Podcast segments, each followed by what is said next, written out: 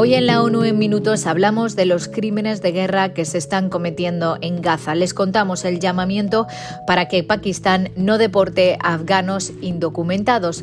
Y también un experto de la ONU dice que la mayoría de los países que tienen leyes y políticas dirigidas contra las personas LGBTI han heredado estas prácticas del colonialismo. Un saludo de Beatriz Barrani. La Oficina de Derechos Humanos denuncia que se están cometiendo crímenes de guerra en Gaza. El ciclo de venganza y derramamiento de sangre debe parar, dijo la portavoz Rabina Shamdasani. La oficina explicó que la orden de evacuar a la población de Gaza mientras está bajo un asedio total suscita serias preocupaciones sobre traslados forzosos que son un crimen de guerra.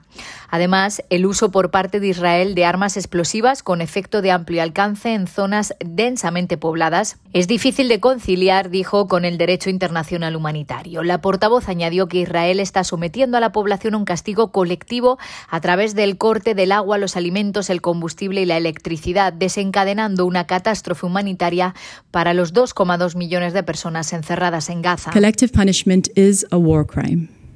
El castigo colectivo es un crimen de guerra. El castigo colectivo de Israel a toda la población de Gaza debe cesar inmediatamente. También debe cesar el uso de un lenguaje deshumanizador contra los palestinos.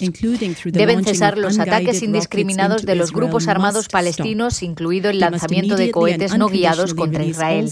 Deben liberar inmediatamente e incondicionalmente a todos los civiles capturados y que siguen retenidos.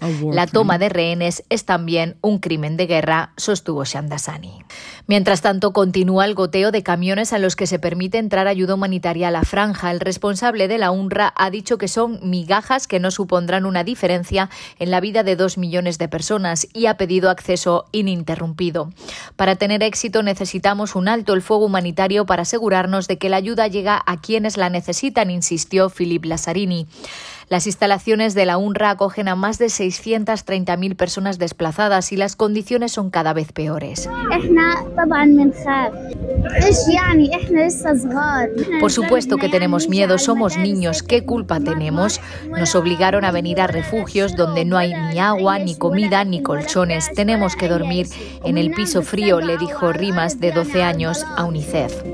La coordinadora humanitaria de la ONU explicó que en condiciones normales, desde el 7 de octubre, habrían pasado a Gaza 780 camiones con combustible. Ante la falta de suministros, la UNRWA ha estado dependiendo de un único surtidor situado cerca de la frontera de Rafa, pero el acceso ha sido esporádico y los suministros están disminuyendo muy rápidamente. Obligadas a reaccionar el combustible, las panaderías de la franja solo podrán hornear pan para un millón de personas durante otros 11 días. La OMS explicó que dos de cada tres hospitales de la franja funcionan parcialmente. La escasez de electricidad y suministros médicos pone en peligro a mil enfermos renales que necesitan diálisis, a 130 bebés prematuros en incubadoras, 2.000 enfermos de cáncer y decenas de personas con respiradores en unidades de cuidados intensivos.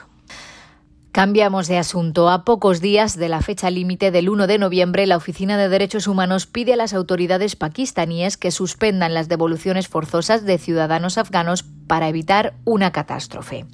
Nos alarma enormemente el anuncio de Pakistán de que tiene previsto deportar a los extranjeros indocumentados que permanezcan en el país después del 1 de noviembre, una medida que afectará de forma desproporcionada a más de 1.400.000 afganos indocumentados, dijo la portavoz. En Pakistán viven más de 2 millones de afganos indocumentados, de los cuales al menos 600.000 abandonaron Afganistán tras la toma del poder por los talibanes en agosto de 2021. La oficina cree que muchos de los que se enfrentan a la deportación correrán un grave riesgo de ser detenidos y torturados si son devueltos a Afganistán y la inmensa mayoría de los países que tienen leyes y políticas dirigidas contra las personas por su orientación sexual o identidad de género han heredado estas prácticas del legado de la colonización, afirmó un experto de la ONU. El relator Víctor Madrigal Borloz dice que la mayoría de los proyectos coloniales regularon la sexualidad y el género como parte de su empresa más amplia de dominar pueblos y territorios.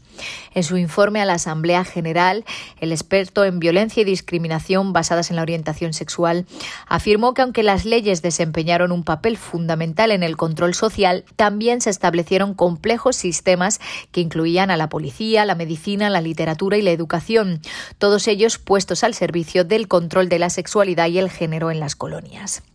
Una vez que un país adquiere el autogobierno, dice Madrigal Borloz, entra dentro de su responsabilidad forjar y aplicar sistemas jurídicos que estén conforme al derecho internacional de los derechos humanos, la actuación negligente o deliberada que se traduzca en la criminalización continuada de las personas LGBT es inadmisible. Hasta aquí las noticias más destacadas de las Naciones Unidas.